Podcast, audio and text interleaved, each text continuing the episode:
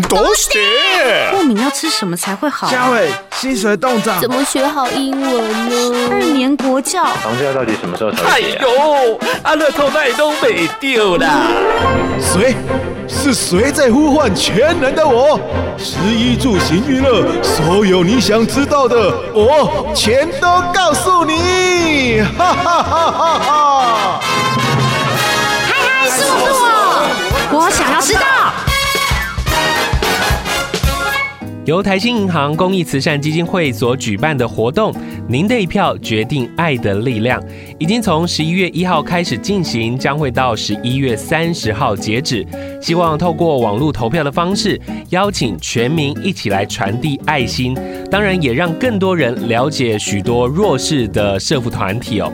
而这个活动呢，在今年也已经是第五届了。在活动的设计上，是不是有什么样特别的地方呢？待会在节目当中就一一的来跟大家分享。嗨嗨，请你告诉我。今天在节目当中特别邀请到了台新慈善基金会好名媛秘书长，要来跟我们分享这一个非常有意义的活动。您的一票决定爱的力量。先欢迎秘书长，秘书长你好。你好。首先想要先请问秘书长，您的一票决定爱的力量这个活动，在今年已经是第五届了。当初是什么样的一个想法或者是机缘，才有这个活动的诞生呢？OK，那我们台新公益慈善基金会在二零一零年的时候成立的，是。所以在成立的时候呢，我们我们就希望说，呃，我们可以为台湾的社会，或是我们的社福团体能够做一些事情。所以我们去看了一下一些资料，我们发现说，在台湾，我们的社福团体呈现一种 M 型化的一个状况。是所谓 M 型化的状况，就是大者很大，小者很小。所以每一年来讲的话，有很多社福团体，他在台湾，他很认真的在工作，那他也很认真的希望能够为社福团体做一些事情。可是因为他没有知名度。所以他也没有一些资源，那所以他希望做一些事情，反而没有机会。所以我们想说，如果我们成立基金会之后，是不是有办法，或是有一些活动可以协助这些社福团体，然后能够为他们想要做的一些事情尽一点心力？是从第一届到现在，你会发现有很多的社福团体，真的你完全都没有听过，他可能在中南部的很多的角落是需要一些资金，需要大家来帮忙的，他可能没有什么样的资源哦。而就像秘书长提到的，他们就算提。提案了，有时候他们的力量也不足来推广，他们的票数可能比较低，所以在今年台新是不是也发动了自己的员工做了一些事情？是，那我们今年来讲的话呢，特别把我们台新自己的员工也发动起来，所以每一个单位呢，我们就请他们认养团体。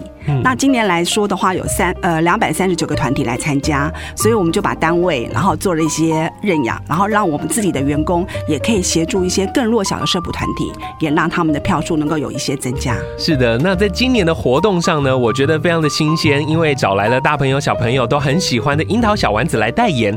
在今年的活动设计上，是不是不同以往呢？呃，每一年来讲的话，很多社福团体他都很期待我们能够找什么样的代言人来代言我们的活动。那以往来说，有志玲姐姐，然后去年的时候是谢金燕，那今年我们就找到老少咸宜、最懵的，然后最夯的樱桃小丸子来做代言。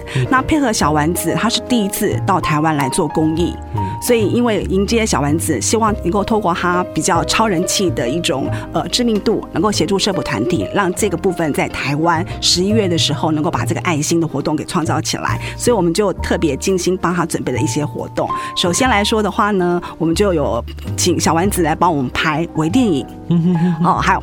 把这个微电影呢，然后再剪成一个广告影片。那这个微电影，我们也希望说，透过这样的推广，然后我们跟这个导演李鼎，他之前有拍过一些电影，所以我们希望说跟他一起的合作，然后能够把一些微电影的概念推广到台湾的各个角落。所以我们今年也希望在十一月的时候能够举办一些公益影展，这是第一个活动。那第二个活动来讲的话呢，大家都很喜欢小丸子，所以我们特别针对小丸子有做了那个心理测验。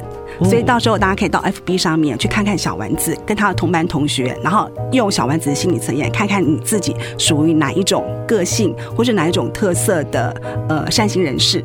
那第三个来讲的话，在我们台新大楼仁爱圆环，我们特别把它布置了像一个小丸子的乐园。所以呢，大家只要到我们台新金控大楼，都可以找一找不一样的小丸子，然后我们有特别的惊喜给大家。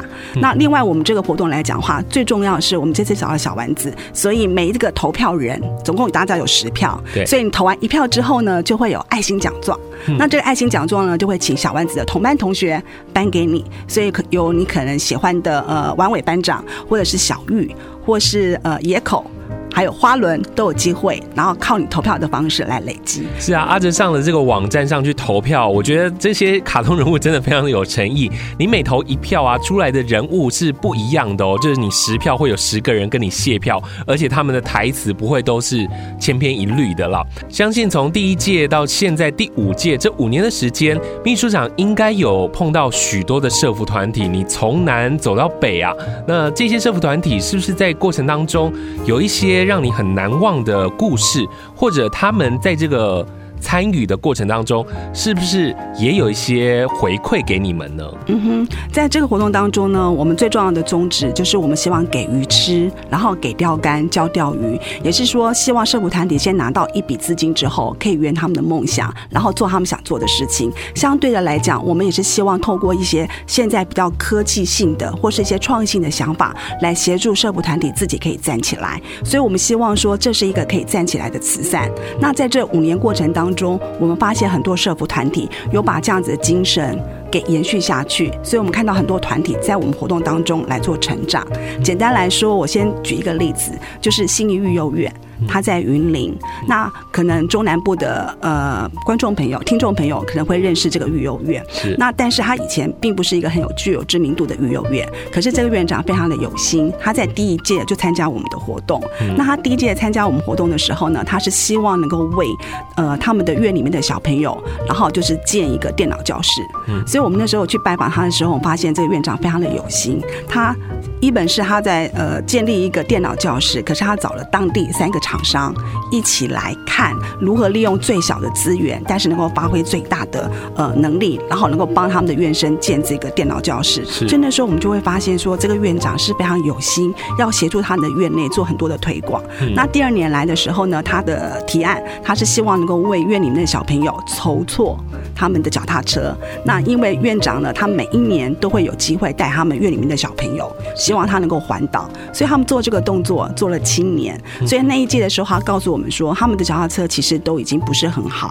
然后，如果说他们有机会的话，他希望带这群小朋友能够呃，就是离开台湾，然后到其他的地方去看一看，让大家不是对于呃世界的概念只有台湾而已。所以他希望说，如果他今年能够募得这笔基金，然后他希望能够带小朋友到世界各地去。所以他后来是高票当选，是我们第一名的团体。那事后之后呢，他告诉我们说，他既然拿到这笔资金。他们希望真的有机会，他们希望到大陆，就是从北京能够骑脚踏车，然后三千两百公里到厦门，然后再骑回台湾。是，我觉得这个“您的一票决定爱的力量”这个活动是相当有意义的。你除了可以让全民一起付出爱心之外，也让很多小型的社福团体能够在这当中来持续的成长哦。所以还是老话一句，赶快上网去投票，分享你的爱心。